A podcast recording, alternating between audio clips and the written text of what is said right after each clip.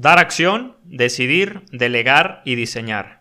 Descubre las 4 Ds por las que pasa todo negocio inmobiliario desde su inicio. Bienvenidos y bienvenidas a Sin Capital Podcast, episodio número 14. ¿Qué necesitas para adentrarte en el negocio inmobiliario?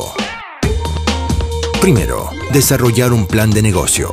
Segundo, preparar las herramientas. Tercero, construir una marca personal.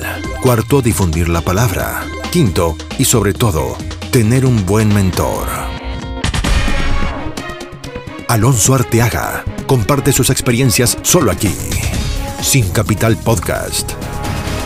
Sigue conectado. Las 4 Ds para lograr que un negocio inmobiliario funcione de manera óptima. Y vamos a desglosar cada una para que tú puedas identificar en la que estás actualmente. Cabe mencionar que regularmente todo emprendimiento pasa por estas 4 Ds de las que vamos a hablar. Y vamos a empezar por la primera que básicamente es dar acción. Eh, dar acción es la fase en la que tú haces todo, básicamente. La conoces, la empresa, realiza los procesos, y te vuelves un experto de ella, ¿no? Cuando eres el único en el negocio, hacerlo todo tú se vuelve una necesidad. ¿Por qué? Porque literalmente pues no hay para pagar nóminas ni para solventar gastos fijos. Así es como comienzan la mayoría de las empresas y donde muchas y una gran mayoría de ellas se quedan atoradas de manera permanente, es decir, giran y giran sobre el autoempleo. Hay cifras demoledoras en México donde al 2020, al momento de grabar este podcast, hay más de 4 millones de pymes de las cuales más de 2 millones no tienen más de un empleado. Y eso es algo muy preocupante,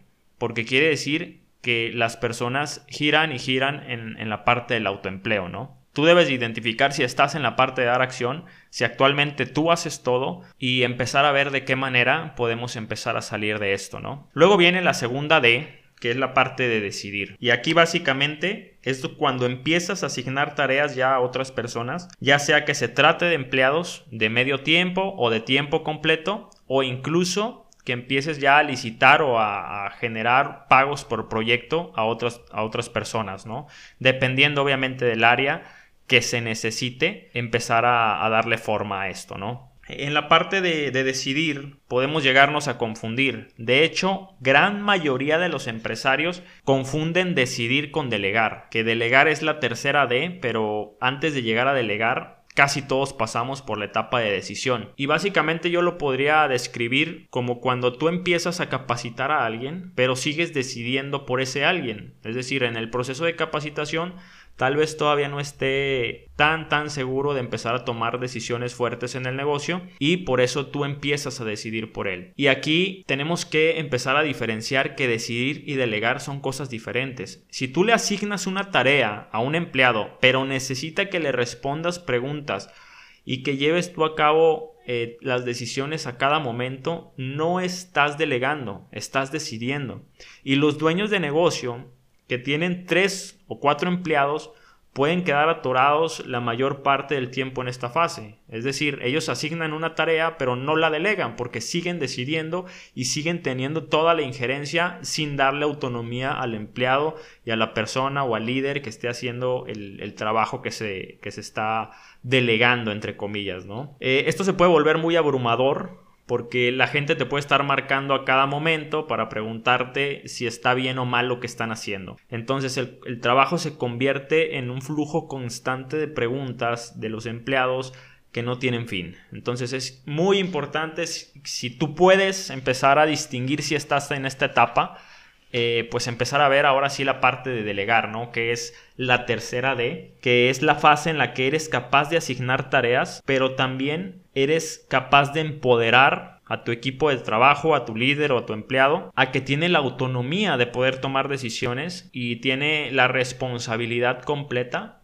de los resultados y las metas de ese, de ese, de ese cargo, de ese departamento. Entonces es importantísimo que a medida que pases más tiempo en la fase de delegar, vas a empezar a sentir tú mismo cómo la, empieza, la empresa perdón, empieza a funcionar de manera más óptima. Entonces, eh, no puedes de entrada, cuando empezamos a delegar realmente, no puedes juzgar a una persona por un resultado, sino por una tarea. Es decir, eh, es evidente que cuando la gente empieza, posiblemente se va a equivocar Pero si tú empiezas a meterle miedo a la gente y a decirle, ¿sabes qué? No lo vas a hacer, ya no vuelves a decidir, ahora me vas a marcar a mí porque hiciste algo mal.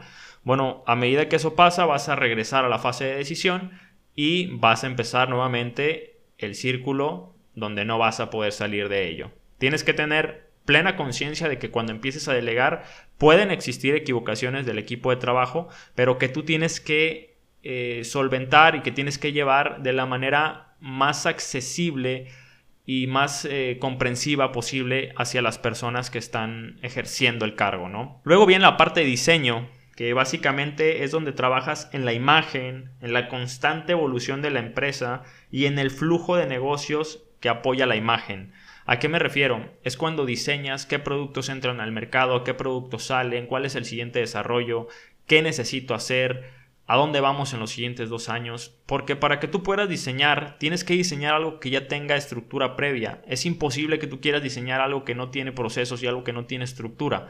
Por eso la parte de, diseño, eh, tú la vas a empezar a hacer y vas a empezar a enfocarte y es donde de hecho deberías de tener más centrada tu atención en la parte de diseñar porque te vas a empezar a dar cuenta que es de la manera en la que puedes empezar a proyectar el verdadero crecimiento de la organización a niveles mucho, mucho más importantes y mucho más exponenciales. Aquí puedes empezar a ver, ok, abrimos una sucursal en otro estado, nos vamos a otro país, etcétera, etcétera, etcétera. Pero si no llegas a la parte de diseñar porque estás decidiendo o porque no sales de la fase de, dar acción, por ejemplo, eh, tú tienes que identificar realmente en qué fase estás actualmente. De la manera más sincera posible, respóndete y, yo te hago la pregunta, ¿estás decidiendo? ¿Estás todavía atorado sin empleados? ¿Estás ya delegando o ya estás en la fase de, diseño? Cualquiera que sea el caso, les dejo las 4 Ds fundamentales de cualquier negocio inmobiliario. Recuerden hacerme llegar sus dudas, sus preguntas, sus sugerencias en arroba alonsoartg en Instagram, arroba sin capital podcast. Eh, sígueme aquí en el botoncito si estás en Spotify, eh, suscríbete si estás en Apple Podcast y ahora Em, vamos a empezar a, ver y a analizar en qué parte nos encontramos, ¿no? Nos vemos en el episodio número 15.